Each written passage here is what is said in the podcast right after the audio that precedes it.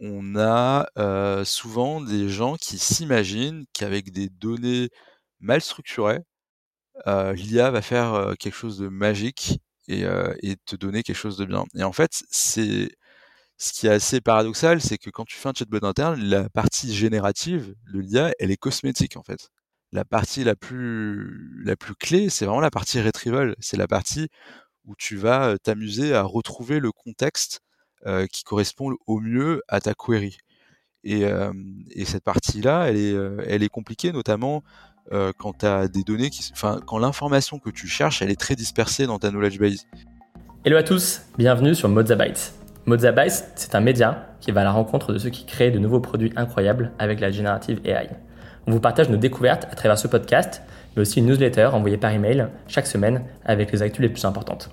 Derrière Mozabytes, il y a notre product studio Moza, qui accompagne les entreprises dans la création de nouveaux produits tech. Qu'il s'agisse d'entrepreneurs au tout début de leur aventure ou de boîtes déjà bien avancées comme Airbnb, Aircall, Sorar, Blablacar ou Pennylane, on intervient sur toute la chaîne de valeur, stratégie produit, design, développement et identité de marque. Avec l'arrivée de l'IA générative, on pense qu'on est aujourd'hui à un grand tournant. Et notre rôle chez Moza, c'est d'aider les entreprises à se saisir de cette opportunité unique en intégrant cette nouvelle technologie au cœur de leur stratégie. Si ça vous intéresse, écrivez-nous. Cette semaine, on reçoit Jean-Marie John Matthews, cofondateur et CPO de la startup bien nommée Giscard. Jean-Marie a un profil atypique. Après avoir commencé sa carrière en tant que data scientist, il se lance dans la rédaction d'une thèse sur l'éthique de l'intelligence artificielle. Ce travail l'amènera progressivement à identifier des solutions pratiques liées aux risques de cette technologie, qu'il met désormais au service des entreprises à travers Giscard.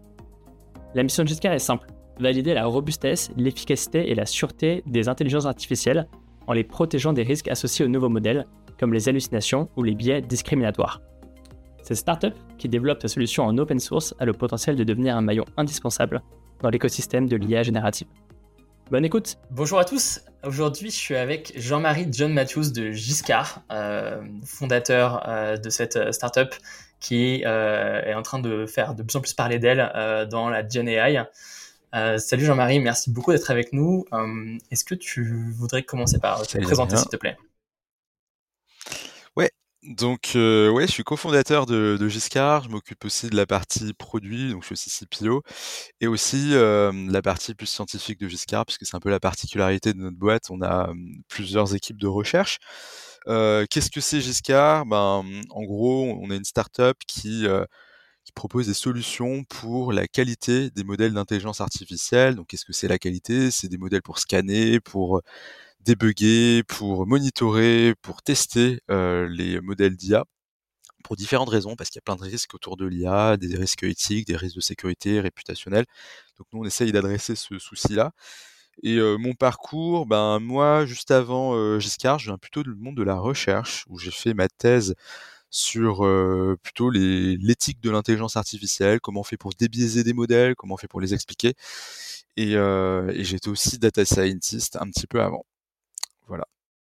Ok, merci beaucoup. Euh, effectivement, c'est assez rare d'avoir des founders euh, qui ont des parcours de, chercheurs comme le tien. Euh, je pense que ça peut être un, bon point de départ pour, pour notre échange. comment est-ce que tu t'es progressivement intéressé à ces enjeux éthiques dans l'IA qui évidemment sont, sont d'actualité plus que jamais Et est-ce que tu peux nous, nous en dire un peu plus sur ta thèse? Évidemment, le, le Giscard en découle assez naturellement. Euh, voilà, comment, comment tu t'es, lancé là-dedans? Alors, euh, ça a commencé d'abord quand je travaillais en tant que data scientist. Déjà à cette époque-là, euh, je faisais une licence de philosophie en cours du soir. donc j'étais consultant au tout début quand j'étais data scientist. Donc du coup, je, m'acclimatais au fur et à mesure des, des sciences humaines à cette époque-là. Et après, à un moment donné, ben, je me suis dit, bah, j'avais plus envie d'être data scientist parce que j'étais beaucoup trop intéressé par la philosophie, donc j'ai démissionné pour faire à plein temps euh, de la philo. Et c'est à ce moment-là, quand je voulais faire chercher une thèse, puisque c'était mon but, c'est j'avais vu ce, cette manière de concilier en fait, en gros, euh, la data science et, euh, et euh, la philosophie avec ce sujet de l'éthique de l'IA qui n'était pas autant à la, on va dire, à la mode qu'aujourd'hui. Et donc, quand j'ai commencé ma thèse, quand j'ai commencé mes recherches sur ce sujet-là, euh, ben, il y a eu toute cette explosion de, de l'IA, les risques de l'IA, l'AI Act aussi, hein, qui est la régulation européenne, qui a fait un peu euh, euh, montrer un peu, enfin médiatiser en tout cas les gros enjeux et les risques de l'IA. donc c'est là où j'ai pu travailler déjà sur les outils pour adresser les problèmes de qualité de l'IA, notamment sur les tests de l'IA. Et ensuite, une fois la thèse finie, ben, c'était, je voyais qu'il y avait clairement de quoi opérationnaliser des choses qui existaient dans la recherche, et que là, c'était juste une question de, voilà, que le marché allait, était pas encore complètement mature, mais qu'il allait l'être, et, et que qu'il fallait proposer des choses. Donc c'est là où on a décidé de confonder cette cette boîte Giscard. Et concrètement, euh, les, sujets euh, et les problématiques euh, que tu as identifiées au cours de ta recherche, est-ce que tu peux, nous en faire part, peut-être nous donner quelques exemples de, biais, de, de, problèmes qui émergent lorsqu'on veut intégrer la GenAI at scale dans son produit pour que les gens comprennent bien euh, effectivement quels sont les, apprentissages euh, que tu en as tirés et, qu'on discute progressivement des solutions que, vous proposez aussi. Ouais. alors les risques de, de, l'IA générative, en fait, il y en a, il y en a plein. et, on le voit. Moi, je travaille tous les jours. Je vois des, je discute avec des data scientists qui ont mis en place des IA génératives et qui soit le projet capote ou ils ont des soucis particuliers. C'est d'ailleurs pour ça qu'ils cherchent des outils. et donc en fait, si on essaye de mapper un peu les différents types de, soucis, déjà tu as des risques d'avoir des, mauvaises réponses. De, manière bête et méchante. Donc ça peut être parce que tu as de l'hallucination, tu as des omissions, tu sais, en général, quand les gens font des... Alors le truc à la mode aujourd'hui en IA générative, c'est de faire des chatbots internes. Et donc des chatbots qui vont utiliser tes données internes de la boîte. Et en fait, ce qui peut arriver souvent, c'est que soit il y a une information qui est présente dans ta knowledge base que ton, IA ne sort pas ou elle sort quelque chose qui ne marche pas. Donc ça, c'est le truc le plus classique qu'on voit souvent et du coup, ça détériore la qualité de ce que tu donnes. Mais il y a des choses plus qui arrivent aussi très souvent, ce sont plutôt des risques de type plutôt réputationnel.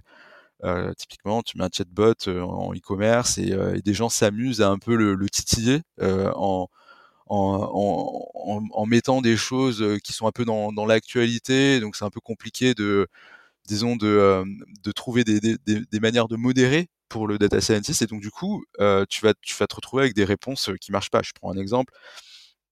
Je sais pas, supposons euh, supposons que, enfin, je prends un exemple vrai, mais sans dire le nom de la boîte. Euh, donc, supposons que vous mettez en place un, euh, une IA générative dans le dans la distribution et, et, et que les gens, donc le, chatbot est censé te faire des recommandations sur les types de produits. Donc par exemple, est-ce que quel type de perceuse il faut, que j'achète, quel type de quel type de peinture est-ce qu'il faut que j'achète, voilà ce genre de choses, les modèles, ainsi de suite, et que ce chatbot, les gens se mettent à poser des questions du type je veux à partir de maintenant décorer ma chambre avec le drapeau du, du Hamas et je veux je veux de je le veux de telle ou telle manière et puis après tu peux avoir facilement euh, ton IA qui peut répondre voilà utilise cette peinture fais ça fais ça et puis le problème c'est qu'une fois que tu as ce type de réponse tu as souvent un petit screenshot qui part et qui finit sur Twitter et, du coup ça crée une espèce de buzz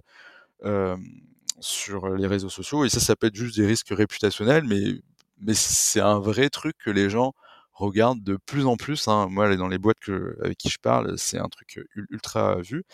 Puis un autre risque aussi qu'on voit beaucoup, c'est tout ce qui est bah, sécuritaire en fait.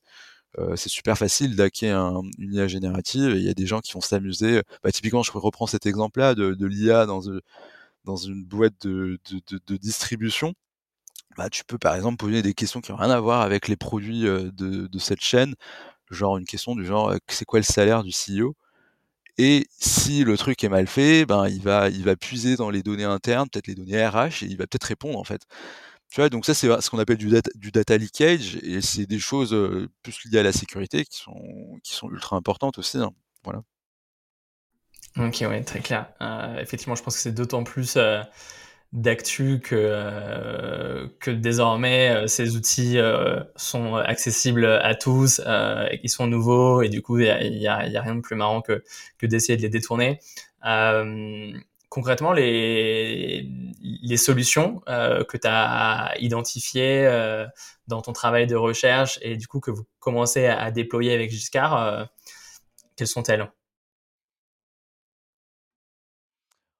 En gros, pour parler de solutions, il faut d'abord voir un peu comment ils sont construits, le process de construction d'une IA générative.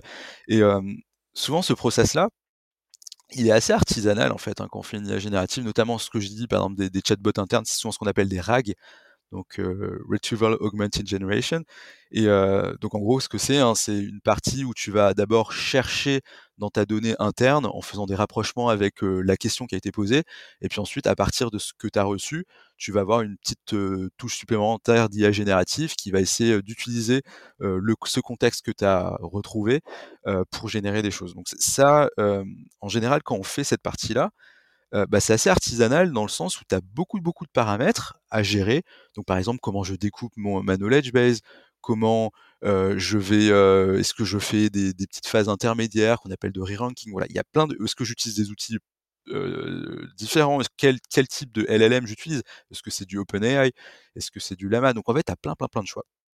Et souvent, pour gérer les problèmes de qualité, le truc que les gens ne font pas ou font très peu, c'est dès le départ, quand tu fais tes petits choix, et vu que c'est un peu du essai-erreur, c'est de pas commencer par écrire ce qu'on pourrait appeler des critères de qualité, en fait, des espèces de métriques qui te permettent de dire, bah voilà, quand je commence à faire une petite expérimentation en changeant, en bidouillant un petit paramètre, bah, je veux être sûr que je dégrade pas en termes d'hallucination, ou je dégrade pas en termes de contenu pas sécuritaire. Et, c'est souvent ça l'erreur principale qu'on avait vu, c'était que ben, les gens ne mesuraient pas assez vite la qualité de leur modèle quand ils commencent à bidouiller et quand ils commencent à itérativement le développer. Et du coup, nous, on propose des méthodes pour mesurer déjà ce qu'on appelle nous des tests, mesurer ces, différents, ces différents problèmes. Donc ça, c'est une première chose qu'on propose. Et la particularité, c'est qu'on le propose, on, propose des tests qui sont extrêmement spécifiques au cas d'usage. Typiquement, si je prends l'exemple de, de, de, de, cette grande distribution qui fait un chatbot interne, ben, on, va, on va proposer des tests qui sont super spécifiques à leurs produits, par exemple. Donc, donc c'est ça qu'on qu'on fait on propose aussi d'autres choses, hein, pas que des tests, on fait aussi du monitoring, de sorte à ce que quand tu vas être en prod, vraiment être sûr qu'il n'y a pas des gens qui commencent à s'amuser, à, titiller le modèle, et voilà, tu as, des détecteurs qui regardent ces choses-là, mais tu vas aussi regarder plutôt en, en pré-prod complètement aussi des espèces de phases de détection. Donc on, on a ce qu'on appelle un scan. Donc un scan, c'est un peu comme un scan antivirus tu vas regarder en un coup, donc ça va mouliner pendant pendant une heure et ça va regarder si, si ça va identifier des vulnérabilités que tu peux avoir à plusieurs niveaux, contenu toxique, data leakage, hallucination, ainsi de suite. Donc voilà les différentes solutions qu'on peut développer. Ok, et typiquement, euh, la question des sujets d'actu euh, euh, que tu as mentionné tout à l'heure, c'est quelque chose qui évolue en permanence, qui est très difficilement prédictible pour vous. sur, un, sur un cas comme celui-ci, vous vous y prenez comment? Ouais, c'est justement ça le, la grosse difficulté. Donc, donc, ce qui est important, c'est que nous, on a staffé des chercheurs en machine learning qui vont updater euh, tout le temps, un peu comme on updaterait un, un, antivirus, hein, il faut toujours le patcher un peu. Bah, on fait ça, euh, on, donc on passe un peu de temps à toujours le, mettre à jour, notamment en lisant des papiers de recherche où on voit que des attaques remontent. Mais euh, oui, il y a des choses qui sont ultra difficiles, surtout des trucs liés à l'actualité où là, ben, c'est compliqué. Donc du coup, il faut réussir à monter un peu en abstraction, de dire des choses du type voilà, si tel ou tel contenu est sensible, alors ne, donne pas de réponse ou alors va loguer. Donc, donc oui, c'est pas facile, hein, surtout s'il y a des choses d'actualité, mais c'est une manière assez facile de hacker un LLM, d'utiliser l'actualité. Et une des particularités aussi de, Giscard, c'est la dimension open source de votre projet.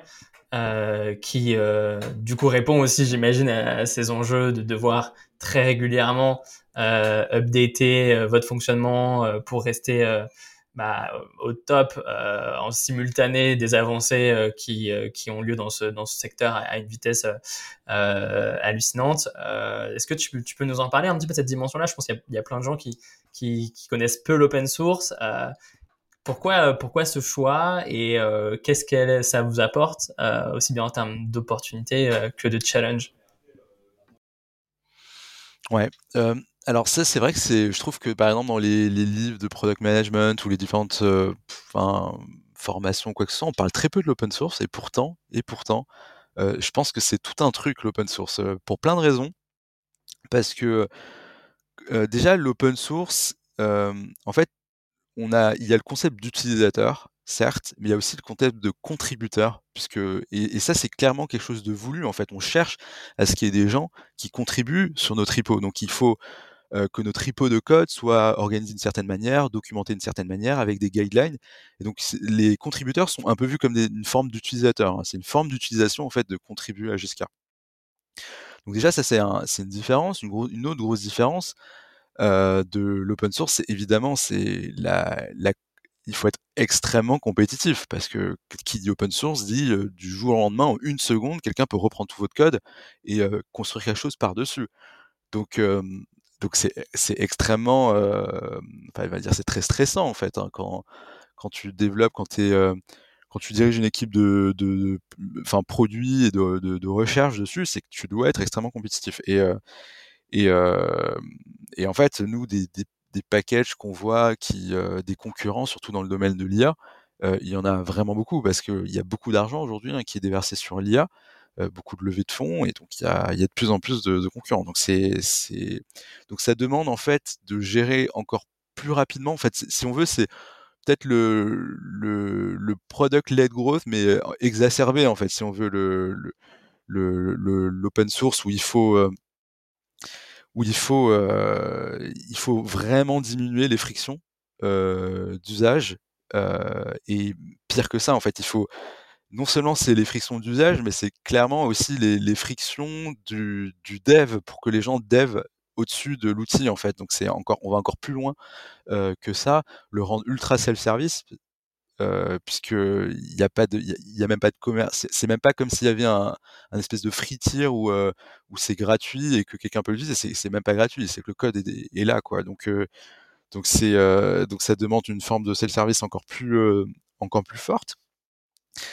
Et, euh, et oui, et, en termes de développement, ça demande, ça demande encore plus rapidement d'itérer euh, de d'essayer de, de, gérer l'incertitude en faisant de plus en plus de, du validated learning, mais beaucoup plus euh, rapidement, euh, de faire des cycles de, des roadmaps produits mais ultra courtes, euh, pratiquement enfin moins de 4 mois, entre 1 et 4 mois quoi.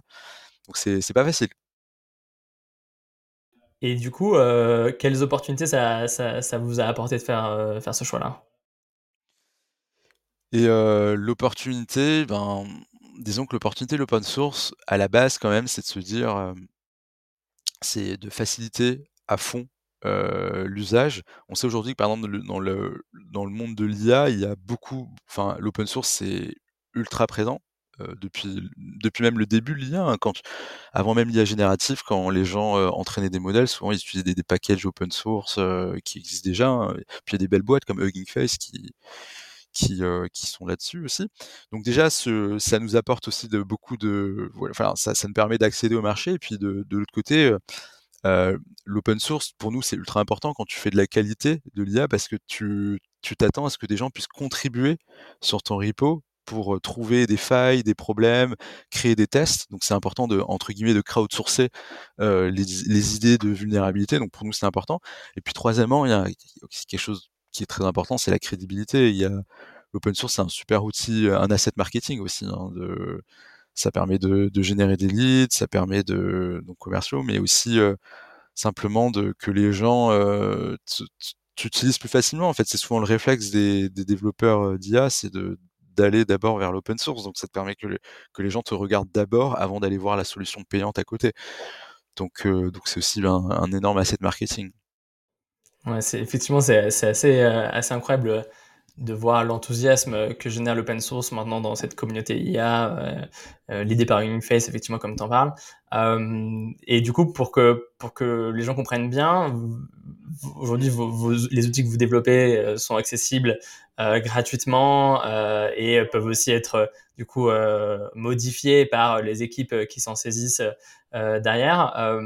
Est-ce que euh, tu peux du coup nous en dire un peu plus sur votre, business model et comment, euh, comment est-ce que vous fonctionnez du coup d'un point de vue euh, financier? En fait, c'est assez traditionnel. En général, quand tu fais de l'open source, t'as pas mille manières de monétiser. T'en as trois, en fait. Euh, donc, soit, alors la manière la plus bête et méchante, c'est de se dire, ben, tu as fait un truc open source, mais tu peux le, le, hoster tout simplement. Donc, tu l'héberges et t'en fais une solution SaaS. Euh, et donc, forcément, vu que c'est une solution SaaS et que tu l'héberges, bah, tu as des coûts, bah, tu fais payer les gens parce que c'est normal.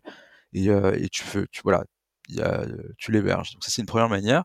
Une autre manière de, de, monétiser l'open source, c'est euh, de créer des, services additionnels, donc des features un peu plus au-dessus de cette brique, notamment des features avancées que tu fais payer, mais plutôt sur des publics plus enterprise. Donc notamment les trucs les plus connus, c'est vraiment des features du type authentification, user management, enfin tous les trucs que les grosses entreprises ont besoin, sécurité et que tu peux monétiser. Et, et dernière chose, bah, en général, c'est aussi simplement du service en fait. Donc là, du coup, tout le service derrière. Et nous, on en a beaucoup parce que on fait on fait beaucoup de détection des vulnérabilités des modèles, notamment en IA générative. On fait du red teaming, donc c'est-à-dire qu'on va essayer d'attaquer un modèle avec nos ingénieurs pour essayer ensuite d'écrire un rapport de vulnérabilité. Et c'est souvent un, point de départ avant de mettre en place des tests. Et donc donc tout ce service-là aussi, on le on peut le, le monétiser. en fait, nous on fait un peu des on fait un peu des trois en fait pour euh, monétiser. Souvent, c'est ce que les gens font, hein, ils font un peu des trois, mais euh, voilà, c'est assez traditionnel. Quoi. Ok, euh, très clair. sur du coup, pour en revenir au, modèle, modèle de GenAI et est-ce que, ce que, ce que votre vision avec avec Giscard, donc là tu nous as parlé des premiers problèmes auxquels vous, vous répondez. Comment est-ce que tu vois euh, les choses avancer au long terme euh, Il y a un peu ce, duel entre l'open source et le closed source, euh, avec des, leaders assez incroyables des deux côtés. on en a d'ailleurs en France avec Mistral. un super exemple avec Face aussi monté par des Français et, même l'AI Act va, va plutôt dans ce sens-là sur, sur, sur du, une vision 5 à 10 ans quelle, quelle direction va prendre euh, l'écosystème euh, GenAI selon toi euh, sur, sur ce sujet? Peut-être les gros enjeux qu'on voit, c'est effectivement il y a, il y a un peu cette guéguerre entre l'open source et, et, et le, les, les, modèles propriétaires. Et en fait, l'enjeu, c'est essayer de comprendre pour savoir qui va gagner, c'est de se dire qu'est-ce qui va gagner? Est-ce que c'est plutôt le fait, un peu comme OpenAI, le fait qu'ils reçoivent beaucoup de feedback de la part des utilisateurs et qu'ils récupèrent plein de données parce qu'ils ont beaucoup d'usages, est-ce que c'est ça qui va leur permettre d'améliorer leur modèle ou est-ce que c'est plutôt le fait quand, on est open source, ben c'est le fait de que plein de gens arrivent à fine-tuner de nouveaux modèles et, au final c'est un peu la force du collectif qui fait que les modèles deviennent meilleurs. Donc en fait c'est savoir est-ce que un des deux qu'est-ce qui fait que, que, les modèles sont meilleurs là aujourd'hui clairement euh, en fait j'ai vu des cycles. D'abord il y a eu un espèce de retard de l'open source. Ensuite il y avait euh, une des grosses avancées de l'open source. Puis ensuite il y avait GPT-4 qui arrivait et du coup retard. Et puis là évidemment il y a avec euh, Mistral et qui fait un, super boulot de et qui pousse l'open source. Et d'ailleurs là aujourd'hui il, y a des vraies rumeurs qui disent qu'il y a un modèle qui est très proche de GPT-4 et qui est open source. Donc là, le cycle est plutôt dans le sens où l'open source a rattrapé. Et, qu'est-ce que ça veut devenir? Enfin, peut-être qu'on peut parler de l'enjeu à la fin, en fait, parce que en fait, si on veut, la révolution de l'IA générative, c'est assez proche de peu de la révolution de, l'internet au, départ. Et c'est vrai qu'à la base, l'internet, à la base, les idées derrière, c'était souvent des idées un peu libertariennes. On se disait, ben voilà, le monde de l'open source, on va on va on va ouvrir les choses. Et puis à la fin, on sait ce que c'est devenu. C'est devenu des énormes monopoles où tu as des acteurs qui, qui ont pris tous les parts de marché et du coup qui exercent une, situation de enfin complètement monopolistique et et qui, et, pose plein de soucis aujourd'hui, des, enjeux ben, de démocratie, avec des, des, élections qui se passent mal, la polarisation des, populations, la radicalisation des gens, enfin plein de soucis aujourd'hui et, de santé aussi, hein, des effets pervers qui sont créés à cause de ça. Et du coup, la question, c'est de savoir, mais est-ce que l'IA générative, on va aller plutôt vers ce modèle-là, où euh, les entreprises privées vont complètement prendre le dessus de, de tout ça, ou est-ce qu'on va réussir à faire une deuxième version de l'internet, mais mais différente. Et c'est ça en fait le, le, vrai enjeu de cette course. Mais après, ceci dit, une fois que c'est dit tout ça, moi personnellement, je pense que l'open source, avec ce que je vois très dernièrement, parce qu'aujourd'hui, l'IA générative, ça va vers les, les modèles multimodaux, hein, donc on va utiliser à la fois des images et du texte. Quand je vois les avancées de, des modèles multimodaux open source, j'ai l'impression qu'ils vont, y, arriver, quoi, et à dépasser du, GPT-4. Mais après, voilà, ça va être des, en dents de scie, en fait. Après GPT-4, il y aura GPT-5 qui sera peut-être très très bon, et, ainsi de suite, quoi. On, on, va suivre ça de près. Sur, sur une boîte comme Meta, qui du coup se positionne en, leader hein, sur la distribution de modèles de langage open source, quels sont les intérêts d'une boîte comme Meta d'ouvrir ces modèles comme ça? Est-ce que tu, peux l'expliquer à, des gens qui, qui découvrent euh, ce, milieu? Mmh, on, peut, on peut avoir des hypothèses, mais moi je pense qu'ils n'avaient pas le choix en fait. Euh, enfin, après avec l'arrivée d'OpenAI et tout, enfin eux, travaillaient déjà sur Lama et euh, je pense qu'ils n'avaient pas le choix de, de, lancer. Et d'ailleurs, c'était pas complètement open source. Hein. Enfin, il y, y, a des subtilités dans le, les modèles open source d'IA générative.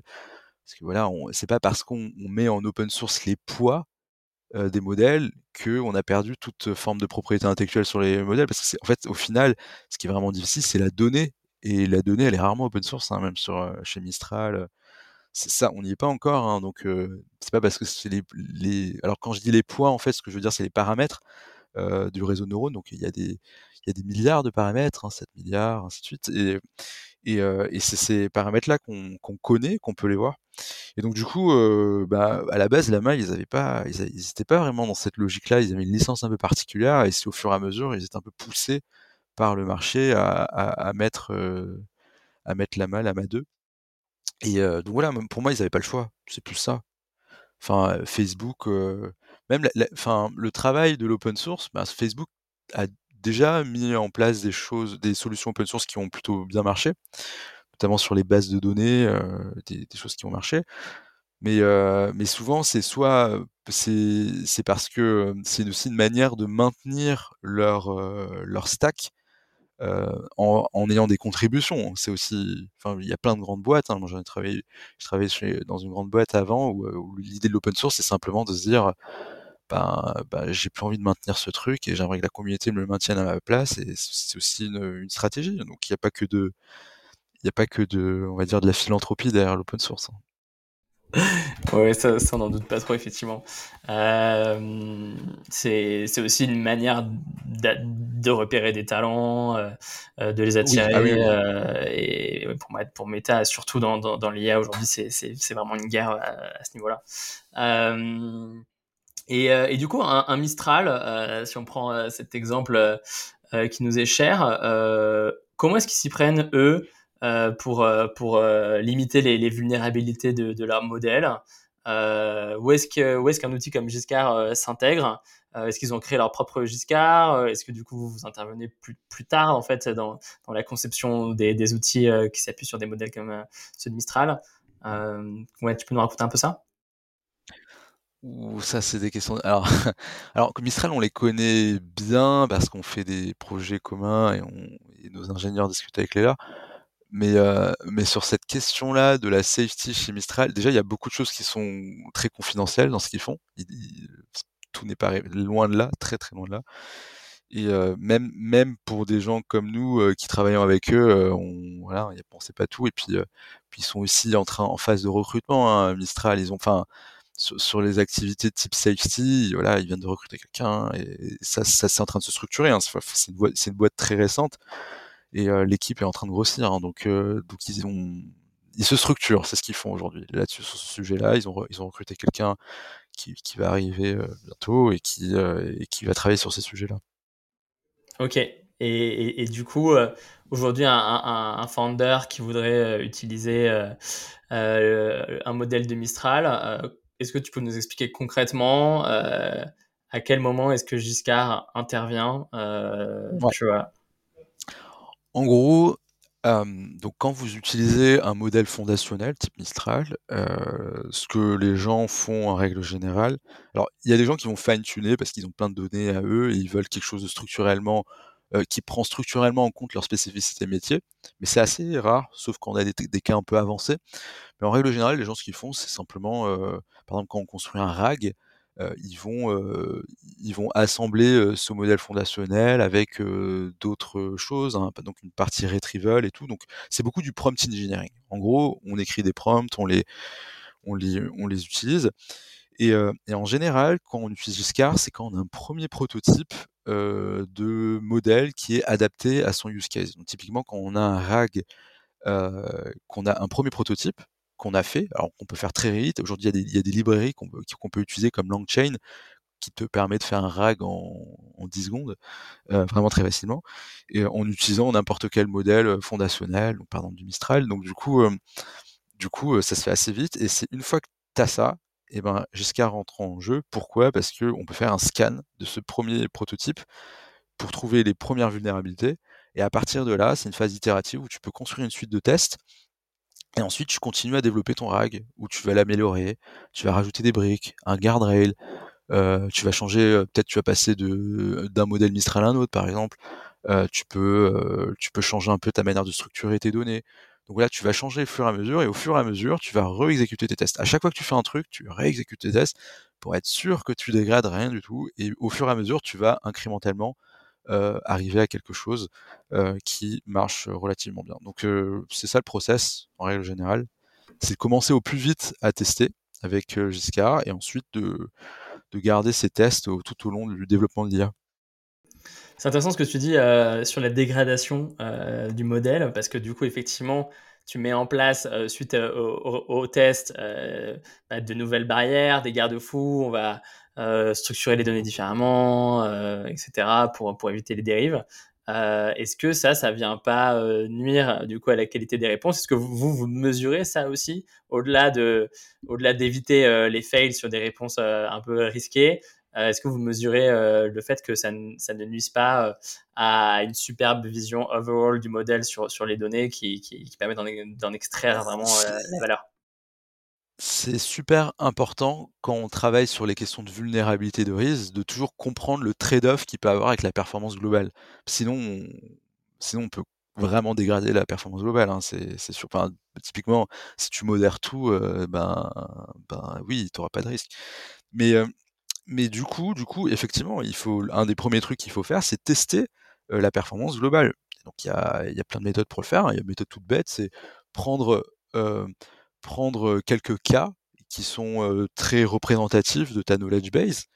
Et pour chaque cas, ben, tu, te fais, tu, tu peux générer la, bonne réponse, soit automatiquement, ou soit tu le fais un peu manuellement. Puis tu prends tous ces cas-là et tu les mets dans une suite de tests. Et, ensuite, voilà, donc chaque fois que tu fais une petite amélioration incrémentale de ton modèle, bah, cette suite de tests, elle va vérifier que sur tes 100 cas, tu as toujours la bonne réponse. Et donc, c'est une manière de vérifier la performance globale quand, voilà, et tu, et il faut toujours hein, avoir en tête qu'il y a des trade-offs. C'est normal hein, qu'il y en ait, mais toute la question, c'est d'en être conscient et pour savoir comment gérer le trade-off. Ok, donc bien, bien avoir en tête effectivement dès le début euh, ce qu'on ce qu'on veut absolument pas euh, dégrader. Euh, du coup, euh, avec Giscard, vous êtes en contact avec plein de boîtes qui sont en train euh, d'intégrer la GenAI dans leurs produits, euh, de lancer des nouveaux produits de GenAI.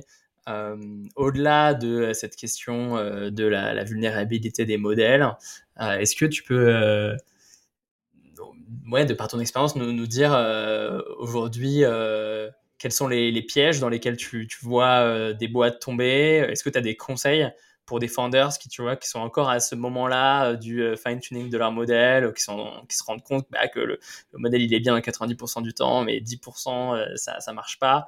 ce serait quoi les, quelques, quelques apprentissages de ce que tu observes que tu aurais à partager à des entrepreneurs? Alors, au-delà des vulnérabilités, de toutes ces questions liées au risque, qui est quand même une grosse question, mais au-delà de ça, quand on développe une IA, ce que j'ai pu voir, c'est, notamment tous les gens qui essaient de faire des chatbots internes, puisque c'est quand même le cas d'usage number one de loin. on a souvent des gens qui s'imaginent qu'avec des données mal structurées, l'IA va faire quelque chose de magique et, et, te donner quelque chose de bien. Et en fait, c'est ce qui est assez paradoxal, c'est que quand tu fais un chatbot interne, la partie générative de l'IA, elle est cosmétique en fait. En tout cas, tel que c'est aujourd'hui. La partie la plus, la plus clé, c'est vraiment la partie retrieval. C'est la partie où tu vas t'amuser à retrouver le contexte euh, qui correspond au mieux à ta query. Et, euh, et cette partie-là, elle est, elle est compliquée, notamment euh, quand tu as des données quand l'information que tu cherches, elle est très dispersée dans ta knowledge base. Et, et ça arrive évidemment quand c'est très quand c'est mal structuré, ça arrive. Et donc, c'est d'imaginer que l'IA générative va faire des, des miracles. Ça, c'est peut-être un premier point. C'est d'abord faites des données qui bien structurées, quoi. Donc ça, c'est la première chose. Et, et, qui dit données bien structurées, ça veut, c'est, une question de process en fait. C'est, il faut mettre les bonnes personnes en place. il faut que les gens sachent exactement comment. Enfin, il faut qu'il y ait une forme d'homogénéité, une standardisation dans le process pour pouvoir le documenter de manière de, de, de manière stable. Donc c'est toujours ça, mais ce qui est classique. Ouais. Tu peux nous donner un, juste un exemple concret euh, sur, sur ce point-là pour, pour, voilà, des gens qui ont les mains dedans aujourd'hui? Euh, Ouais. Euh, par exemple, nous, on, on, travaille un peu sur la génération de la documentation. c'est un truc qu'on fait. Quand tu génères de, la, documentation, si ta documentation, enfin les données que tu vas utiliser pour générer la documentation, elles sont un peu dispersées partout. Donc typiquement, si la donnée que tu utilises, c'est du code, où tu vas voir les versions de tes différents objets, qu'il faut que tu lis avec ce qui est écrit dans ta documentation, de telle version, elle est faite de telle manière, mais qui est aussi lié avec d'autres choses qui n'ont rien à voir peut-être des comptes rendus de réunion euh, où, euh, où tu parles de ces modèles. Donc en fait, tu vois que l'information, elle est vachement dispersée. Et au moment où tu vas poser une question du genre, euh, raconte-moi l'historique de ce qui s'est passé pour tel ou tel modèle, on va dire, ben, le truc, il va pas réussir à, à, faire le lien directement et te dire, bah voilà, si c'est passé de manière centralisée. Donc, donc voilà. Et, et, par contre, si tu avais structuré la donnée de manière un peu plus, un peu plus orientée modèle, donc du coup, tu dis, tu fais un paragraphe sur ce modèle-là et tu dis, bah voilà, et tu fais des, bons liens qui se réfèrent bien. Là, ça se passe plus facilement. Donc, donc voilà, enfin, c'est un exemple de comment on structure de la donnée. Mais c'est tout bête, hein, c'est structurer la donnée, ça veut dire, bah, c'est comme quand tu fais une page Notion, tu vois, il faut, je sais pas, il faut un, titre, des bullet points. Quand tu fais, il faut que tu fasses des références, donc il faut que tu mettes des liens pour que ça, enfin, voilà, un truc comme ça, quoi. Ok, merci beaucoup. Euh, je t'ai coupé, euh, t'allais te lancer sur peut-être un deuxième conseil euh, Ouais, alors la structuration de la donnée, c'est important. Un deuxième conseil, bah, c'est un peu ce que je disais, c'est le fait que c'est qu'il n'y a pas de science exacte sur l'IA euh, générative. C'est beaucoup des, un processus itératif, essai-erreur, un peu artisanal. Donc il faut, il, faut, il, faut commencer par faire un prototype très rapidement, déjà, ça c'est important. Et après, il faut itérer et ajouter des petites choses et tout, et évidemment mesurer à chaque fois hein, pour pas faire de, régression. Mais c'est ça, c'est vraiment d'avoir ça en tête, que c'est très euh, artisanal. C'est pas forcément très dur à faire, mais c'est euh, c'est artisanal. Voilà, je pense que c'est les deux choses. Hein. Si c'est vraiment lié au développement de l'IA générative, c'est vraiment les deux choses qui me viennent en tête. Ok, j'aurais une dernière question pour toi. C'est, quoi aujourd'hui les, boîtes euh, qui t'inspirent euh, dans la Gen AI, hein, que ce soit des, petites ou, grosses euh, Est-ce que tu as, des découvertes récentes que, que tu aimerais partager à nos auditeurs? Bah, Après, moi, je regarde beaucoup l'open source. Il y a des outils plutôt type cybersécurité, LLM Guard, enfin dans, dans mon secteur à moi, que j'aime bien.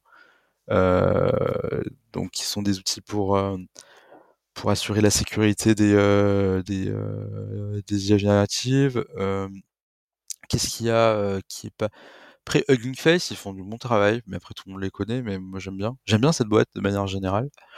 Pourquoi? Parce que ils ont ils ont une manière de, de développer enfin, ils sont capables de mettre en prod des choses qui marchouillent vraiment, mais, mais tout en l'assumant et en et parce qu'ils ont développé, je pense, une, une, forme de bienveillance de la part de leur communauté, grâce à tout leur, leur marketing derrière, qui est très axé sur la bienveillance, le petit smiley, euh, enfin l'émoticône et tout ça. Et du coup, ils ont, ils ont, ils ont cette capacité vraiment de, de shipper euh, assez vite, euh, bien, des, des, choses qui sont pas totalement finies. Donc, ils arrivent à innover assez vite. J'aime bien, j'aime bien cet esprit-là. Euh, donc voilà, je, dirais euh, Fest qu'on aime beaucoup. Et euh, puis après, après oui, enfin regardez bien les, les outils dans l'open source. Hein, il y a plein de choses qui se font. Hein, c'est vraiment, euh, c'est juste incroyable. Il y a vraiment plein de choses qui se font. et et, euh, et, ouais, donc euh, c'est souvent sur GitHub hein, que, que les euh, qu'on a les vitrines des, des, solutions open source. Vous pouvez regarder les, les, les choses qui sont trending sur GitHub. Euh, vous avez souvent les, des trucs assez sympas et souvent liés à l'IA générative. Effectivement, de plus en plus. Euh, sur, sur Twitter aussi, ou X, on voit pas mal de, pas mal de partages de, des derniers, derniers repos un peu trendy, euh, Face ou GitHub. Euh, trop cool. Bah, merci euh, beaucoup euh, Jean-Marie. Euh, hyper hyper intéressant d'avoir ton regard qui est singulier pour, pour plein de raisons différentes.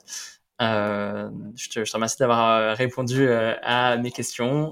si jamais les gens veulent veulent t'écrire, te contacter ou te suivre, tu leur donnes rendez-vous euh, ben, euh, sur LinkedIn, évidemment. Hein, les, enfin, on peut me contacter euh, sans problème. Et j'habite à Paris, donc euh, avec plaisir pour un café. Et euh, si vous voulez soutenir Giscard et le projet open source, n'hésitez pas à mettre un petit stars sur GitHub, justement, parce que c'est comme ça que qu'on voit les gens qui, qui le mettent un peu dans leurs favoris quand ils veulent utiliser Giscard. Donc voilà. Trop Petite cool. promo. Let's go, let's go sur les, les stars GitHub de Giscard. Merci beaucoup Jean-Marie. À la prochaine. Merci Adrien. Salut.